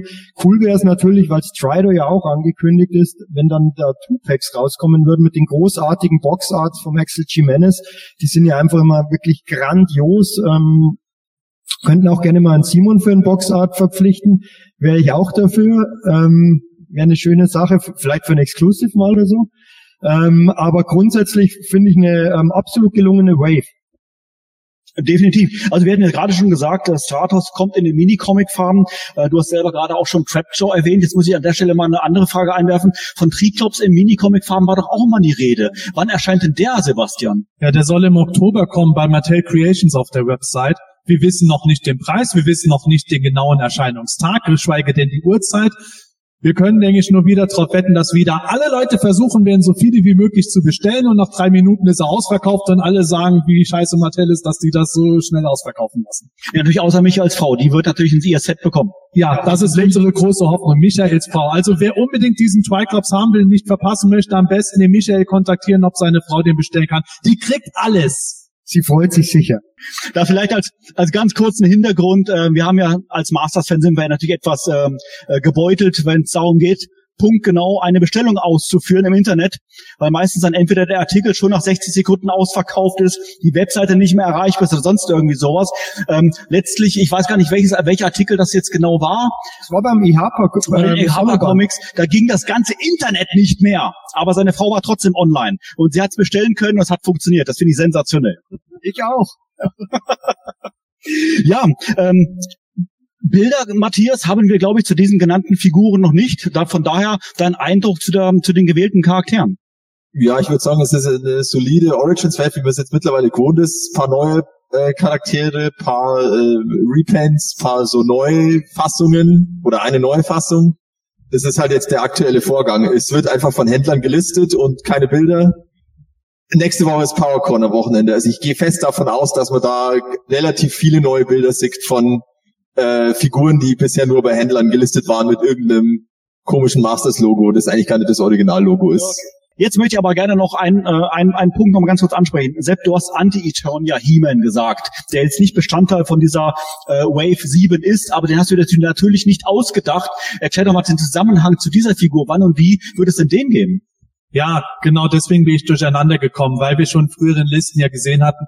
Ihr habt auch schon Streedo erwähnt, das Wäre für mich übrigens ein No-Brainer, einen neuen, einen Fisto vielleicht etwas verändert, mit Streeter noch mehr etwas verändert, vielleicht Metallic Farm als Two-Pack. Wir würden es doch kaufen, ganz ehrlich. Jedenfalls, wir haben in früheren Listen halt eben auch neben Jitsu und Co. auch Anti-Eternia-Hemen schon gelistet gehabt.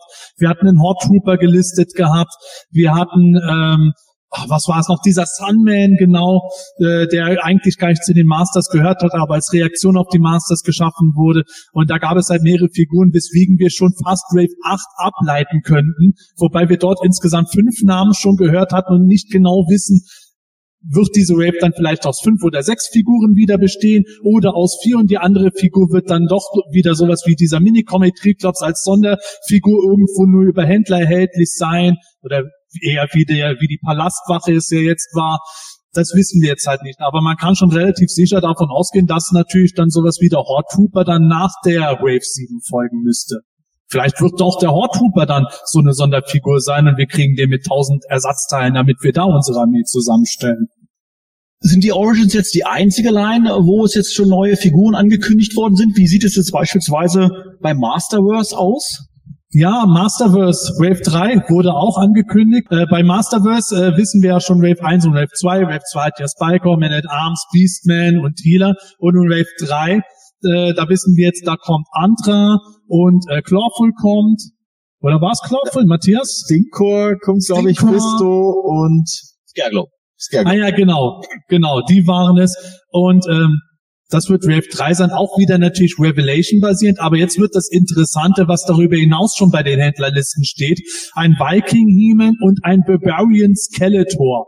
Und dort ist kein Revelation-Signet dabei. Und das ist genau das, was wir schon lange geredet hatten. Als die Masterverse Toyline angekündigt wurde, hieß es, ja, da kommen Revelation-Figuren, aber wohl nicht nur. Und das scheint sich jetzt zu bestätigen, denn wer weiß, was nächstes Jahr ist? 40 Jahre Masters of the Universe. Und das könnte natürlich jetzt sein, wenn das keine Revelation Designs sind, dann könnte dieser Viking Heman und der Barbarian Skeleton im Grunde Viker und Demo-Man sein, also die ursprünglichen Designs von Mark Taylor, aus denen dann später Heman und Skeletor geworden sind. Oder irgendwelche Zwischendesigns davon, die auf die Ursprünge der Masters zurückgehen. Das wären dann quasi in dem Sinne Collectors Toys zum Jubiläum. Soweit die Spekulation, weil wir da auch keine Bilder haben. Aber es ist natürlich sehr spannend jetzt. Würde ich definitiv auch spannend finden. Ich meine, der Barbarian Heeman war ja sogar mal im Hintergrund auf einem Bild vom Ruben Martinez zu sehen. Das war nicht der reguläre Heeman. Soweit ich mich erinnern kann, der hat ein bisschen längeren Lendenschurz gehabt. Ja, genau. Kann sein, dass das vielleicht schon mal ein erster Teaser war. Weiß man natürlich nicht. Ähm, ich persönlich hoffe natürlich, also ich finde es wahnsinnig spannend und ich hoffe, dass ähm, der Heeman dann auch dementsprechend einen neuen Headsculpt bekommen wird, weil ich persönlich von dem Masterverse ähm, Revelation Heeman Headsculpt nicht so begeistert bin. Ähm, Wäre natürlich schön, wenn da was Neues kommen würde, die man auch unter, ähm, wo man auch untereinander austauschen kann. Ähm, kann man vielleicht auch gleich zweimal kaufen, weil mein Battlecat ähm, hat noch keinen Reiter zu Hause, der braucht den Heeman. Ähm, Bleibt spannend, was da kommt. Vor allem die zwei Figuren, die noch nicht bekannt sind. Mal schauen, was das sein wird. Ähm, ich bin ja mein großer Freund von so Konzeptcharakteren aus der Frühzeit von Masters of the Universe. Ähm, lassen wir uns überraschen. Gerade sowas wie, wie Vico und, und Timo Man quasi oder in, in der Form. Erwartet ihr jetzt generell mal, vielleicht da nochmal eine Frage dazu, die, die Figuren gab es ja auch in der Classics-Version. Erwartet ihr da gewisse konzeptionelle Änderungen, weil so, sagen wir, aus dem Gedächtnis raus, war die ja schon eigentlich schon ganz schick umgesetzt. Puh, das ist halt die Frage. Also ich sehe es ja aus heutiger Sicht so, die, die Moto Classics Version davon, die haben schon einige Jahre auf dem Buckel, die sind auch gut.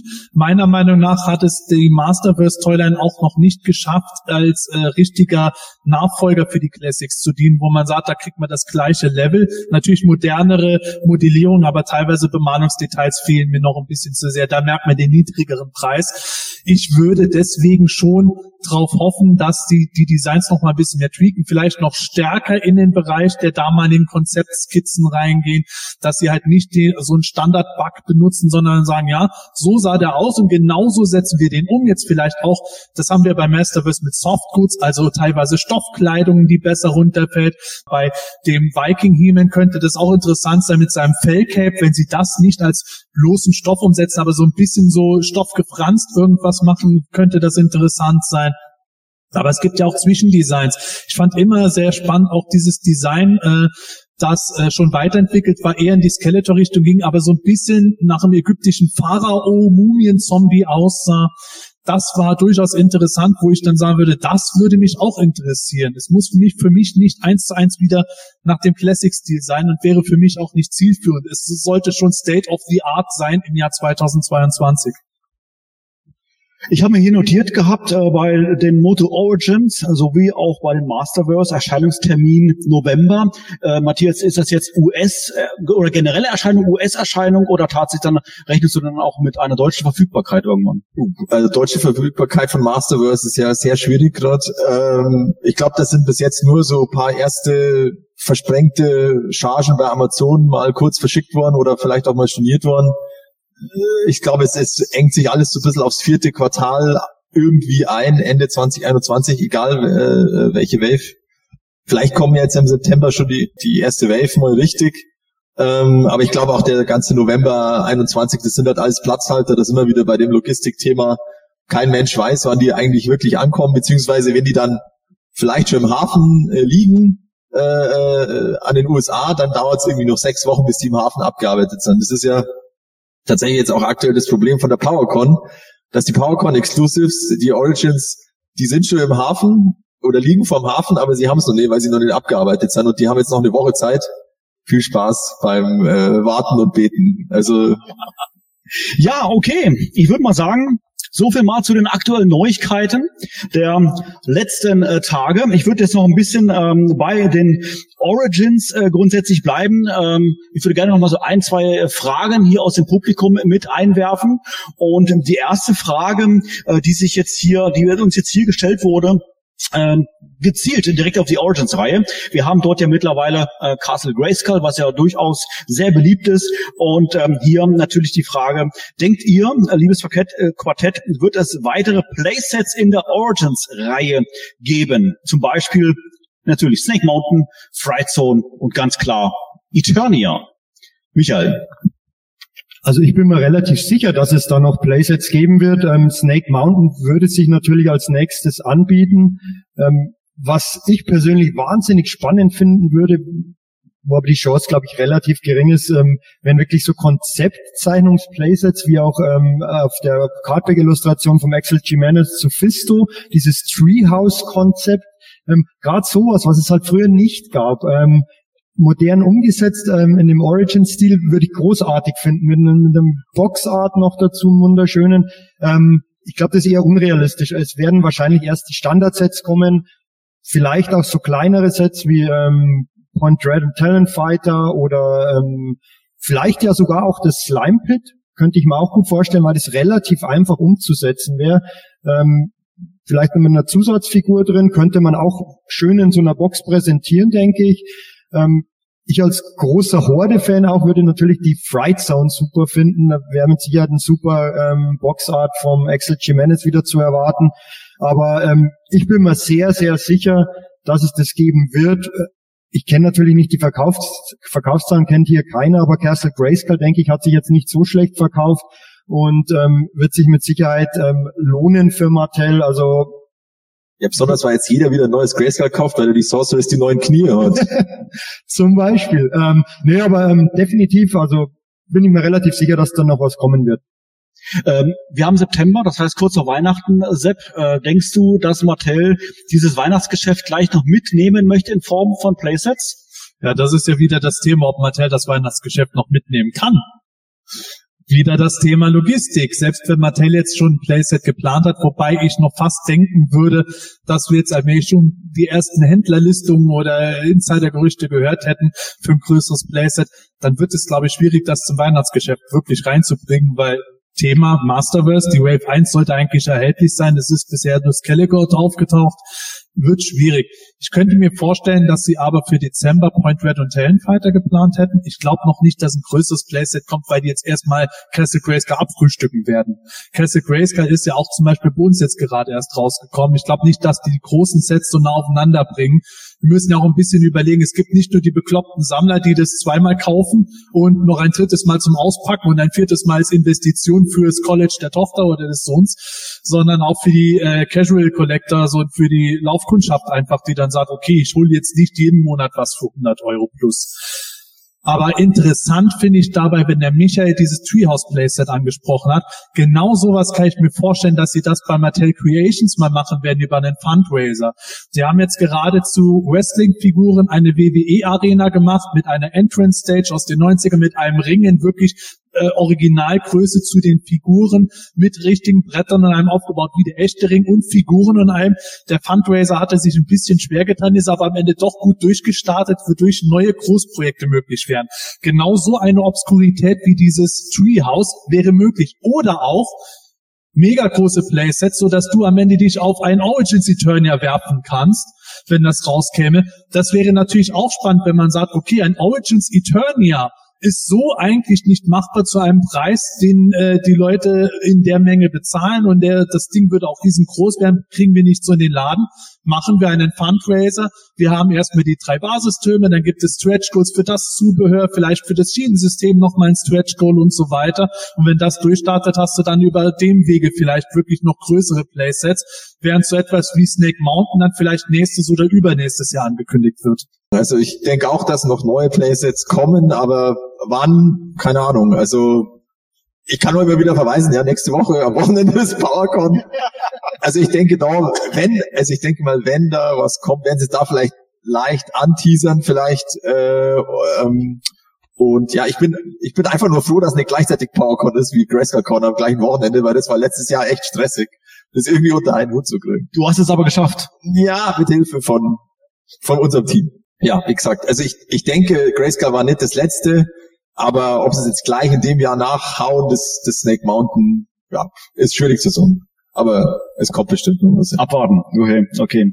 Ja, die, ähm, die nächste Frage die wir hier haben, finde ich auch sehr, sehr spannend. Ich würde die tatsächlich ein klein wenig ausweiten. Die Frage hier, äh, wisst ihr, ähm, warum es die Hörspiele nicht auf den bekannten, also die Europa-Hörspiele, nicht auf den bekannten Streaming-Plattformen gibt? Ich nenne es mal als Beispiel natürlich Spotify. Wie gesagt, ich würde die Frage insofern mal ausweiten, warum gibt es von den Hörspielen keinen neuzeitlichen Relaunch, wie wir es beispielsweise bei den EHPA Comics von der Retrofabrik haben, etc. Pipapo. Wieso äh, gibt es das jetzt letztendlich eurer Meinung nach von den Europa-Hörspielen nicht? Also ich habe ja vorher gesagt, ich war 2014 auf der äh, Hörspielmacher Convention und da kam die Frage damals auch schon, logischerweise. Und da war dann die Antwort, ja, das Problem ist einfach, damals hat die Heike Dine Körting gesagt, wenn man die neu lizenziert, die Hörspiele, dann will Mattel oder wer auch immer die weltweit lizenzieren. Also du musst quasi deutschsprachige Hörspiele, weltweit, eine weltweite Lizenz für, für deutschsprachige Hörspiel, Hörspiele kaufen. Was natürlich sehr teuer ist und dann dadurch, dass das nur in deutschsprachigen Ländern vertreiben kannst, ist natürlich der mögliche Ertrag eher gering, würde ich jetzt mal sagen. Also von daher lohnt sich's nicht. Ich glaube, was auch noch dazu kommt, ist, dass vielleicht die rechte Lage unübersichtlich ist, also die verwendete Musik, die wieder, vielleicht muss man die teilweise neu, neu lizenzieren, weil die war ja äh, von Europa teilweise auch in Auftrag gegeben. Ich glaube sogar London Philharmonic Orchestra. Äh, da muss man vielleicht schauen, ob, das, ob die, die, die selber überhaupt nochmal verwenden darf. Ähm, und solche Geschichten. Also das ist ja immer, du kannst ja nicht einfach da was Neues rausbringen, ohne die die ganzen Rechteinhaber zu fragen. Aber vielleicht äh, die, die Miri und der Marc vom Welt der Meistermagazin sind ja da. Die haben ja auch diese goldene Schallplatte dabei. Vielleicht wissen die da genaueres, wie da der aktuelle Stand ist. Ich habe eben diesen 2014er Stand und äh, ich weiß nicht, ob, dies, ob sich da was geändert hat. Ähm, aber ich glaube, es ist einfach rechte technisch höchst komplex, dass es hieb- und stichfest ist, wieder zu veröffentlichen rechtlich sehr gut beantwortet. Wie gesagt, ob es aktuell ist, wissen wir nicht, aber es klingt schon mal alles sehr, sehr nachvollziehbar. Würde ähm, euch beiden trotzdem, sag ich mal, so ein Relaunch gefallen? Äh, oder seid ihr, sag ich mal, grundsätzlich versorgt, weil ihr die Kassetten sowieso habt und, sag ich mal, für euch natürlich zu Hause vielleicht auch eine eigene MP3-Version davon habt? Ähm, natürlich würde mich das ungeheuer interessieren. Ähm, mich würde natürlich am meisten interessieren, nicht, dass die auf CD rauskommen, da hätte ich wirklich gar kein Interesse dran, sondern rein sammlertechnisch hätte ich gerne nochmal so ein Kassettensammelformat, irgendwas einfach Collectors-mäßig. Und ansonsten äh, in digitaler Form wäre das für mich auch ganz okay. Ich kann mir das jetzt noch gar nicht so genau vorstellen, was ich da holen würde, aber tatsächlich wäre CD-Format so das Einzige, was mich jetzt am wenigsten interessieren würde, noch eher sogar Vinylplatten. Ich habe keinen Plattenspieler dafür, aber irgendwie es gefällt mir, wenn ich mir die goldene Platte auch anschaue, irgendwie, es hat was. Und ich glaube, es ist einfach nur eine Frage der Zeit, bis mal äh, der, der, der Mond im siebten Haus des Wassermanns steht und äh, Mattel sich entscheidet, das können wir jetzt doch so und so machen. Alle Beteiligten geben auch ihr Okay, ohne dass es ein Vermögen kostet. Matthias hat es gesagt, der Stand von 2014, jetzt haben wir äh, 2021. Äh, da sind wir schon in der zweiten Jahreshälfte die Zeit, glaube ich, spielt für uns, weil ich glaube, das Ding wird auch immer uninteressanter äh, auf den Markt zu werfen irgendwann, je länger sie warten. Irgendwann, glaube ich, kommt der Punkt, wo sie sagen, wenn nicht jetzt, wann dann? Ich glaube ja, Matthias, nach 75 Jahren wird's allgemein gut, oder? Ich bin mir nicht mehr ganz sicher, woran, woran diese 75 Jahre äh, gerechnet werden. Tod des Urhebers oder, oder Veröffentlichung. Ich bin mir, bin mir nicht ganz sicher, aber wenn es Tod des Urhebers ist, dann, dann werden wir es wohl auch selber nicht mehr erleben. Also. Ja, Michael, abschließend natürlich gleiche Frage an dich. Hättest du Interesse an einen, äh, an einer digitalen, auf, vielleicht sogar aufbereiteten oder wie Matthias sagt, vielleicht sogar äh, akustisch veränderten Version der Europa-Hörspiele? Wäre natürlich nicht schlecht, ähm, vor allem wenn sie es dann in einer schönen Box vielleicht noch herausbringen würden, ähm, vielleicht neu gestalten Kassettenkoffer irgendwie so und dann dann sind da gab es ja von der von der Moto Fanfiction auch diverse ähm, ähm, ja, Kassettenhüllen schon, die schön gestaltet waren und das Hörspiel war dann letztendlich, glaube ich, auf äh, SD-Karte drauf, wenn mich nicht alles täuscht. Oder einfach Download hat mit oder, QR oder, oder QR-Code. Ähm, das würde ich richtig gut finden. Ich finde sogar, ich habe die Kassetten zu Hause und habe die MP3-Version, die dann teilweise sogar etwas knackst. Das hat einen gewissen Charme sogar, finde ich, wenn man sich's anhört. Aber wäre natürlich schön, wenn das nochmal neu ähm, rauskommen würde ich bräuchte es jetzt nicht unbedingt. Ähm, mir wäre es dann vor allem um die, um die Gestaltung. letztendlich von der Qualität her. Ich höre mir die alten Hörspiele als MP3 oder auf Kassette nach wie vor so an, wie sie sind. Ähm, da bräuchte ich jetzt nicht so eine cleane Version und kann natürlich passieren, dass du, wenn es dann komplett digitalisiert wird, dass vielleicht sogar irgendwas verloren geht. Der Charme, also finde ich, eine, finde ich eine, eine tolle Idee gerade, oder besser gesagt ein Gedanke von dir, sehr, sehr gut mit dem Knacksen. Wenn man das Ganze digital macht, könnte man ja sogar dann auf einer CD, auf einem Download ja zwei Versionen anbieten. Einmal mit Knacksfilter drüber, damit so klingt wie bei einer Kassette und eine vielleicht komplett gereinigte Version. Ja, so wie bei äh, Tarantino mit, äh, seiner, mit seinem Film, was war es, Death Proof. Das hat er doch gemacht. Und die Planet Terror Kollektion, das Duo, das haben sie auch auf alt getrimmt. Das könnte man dann auch so anbieten auf die Weise. Aber man könnte natürlich auch machen, bei dem Moto Origins bringt man auf einmal He-Man und Skeletor in einem Two-Pack, steigt wieder ein in die Welt der Giganten und dann haben wir eine Kassette davon als Fortsetzung die Rückkehr von Martin. Uh. Also ich, ah, jetzt finde ich auch böse. Ja. Das macht Spaß. also ich mochte das Hörspiel, muss ich ganz ehrlich sagen. Ich habe mir immer gewünscht, Martin zu sein.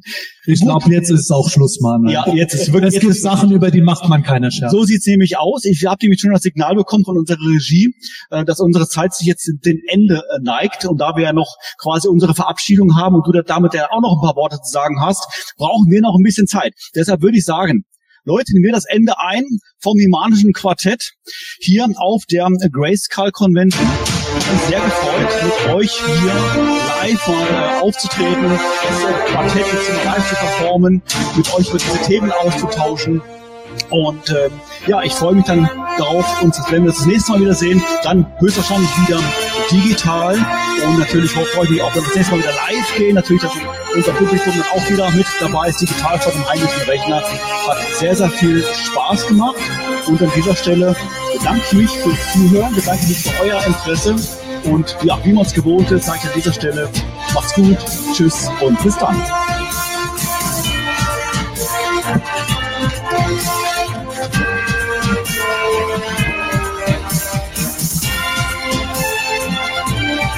Ja, also ich fand es auch super, dass wir das mal gemacht haben.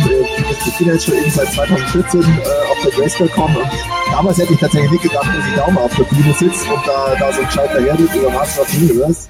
Ähm, ja, cool, dass es geklappt hat. Äh, ich bin froh, dass ich es nicht gleichzeitig irgendwie livestreamen musste. Ähm, aber wir können es ja dann, äh, wird ja aufgenommen und dann auch veröffentlicht. Steht ja alles auf Planet Eternia. Ich schaue es mir auch mal an, mal schauen, wie wir da gekriegt. Und ja, vielen Dank fürs Zuhören und bis zum nächsten Mal. Servus.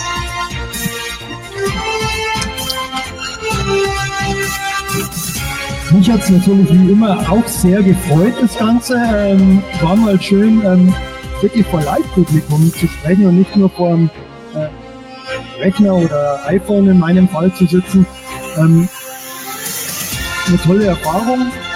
Freue mich schon drauf, dass man das vielleicht in Zukunft das ein oder andere Mal wieder macht. Ähm, ich hoffe, ihr hattet auch Spaß und ähm, freue mich noch auf das ein oder andere Gespräch und dann bis zum nächsten Mal.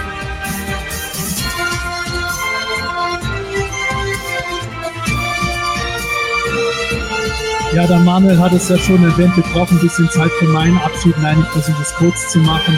Ich habe mich wirklich sehr gefreut, dann nicht nur hier zu sein, sondern auch, dass wieder so viele Leute uns hier zuhören. Was jetzt?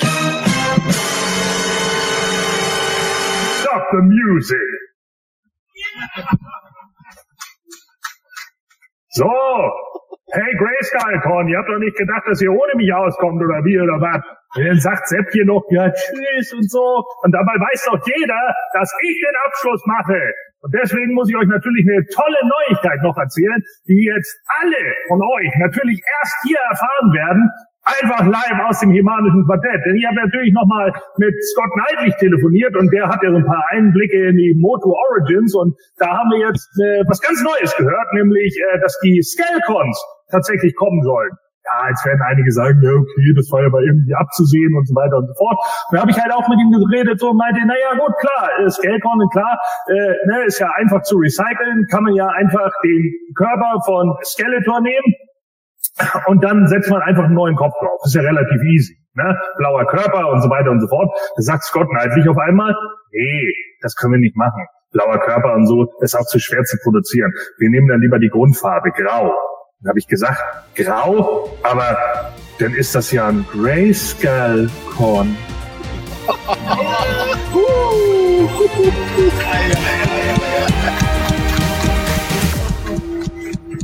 Das Hemanische Quartett.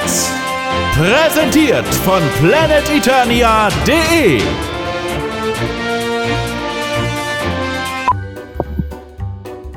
Ich habe keine Ahnung. Weiß ich, deshalb habe ich eigentlich Matthias angeguckt. Guck mich an. Ähm, Ich sehe gerade schon, das Windboat bekommt eine ganz neue Bedeutung jetzt hier gerade. das Windboard möchte sich in die Luft erheben, aber dabei ist es doch gar nicht dafür gedacht. Verstehe ich überhaupt nicht. Unfassbar. So, Da gab es auch schon vorher, oh, ich glaube, wir müssen das Windboot jetzt doch mal abbauen.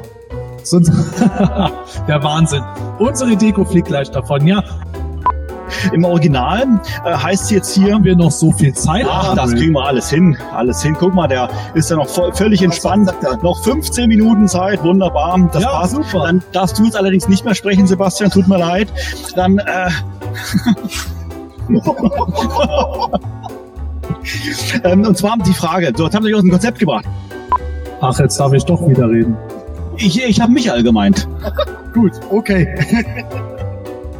Leg los, Sepp. Das Hemanische Quartett. Präsentiert von planeteternia.de.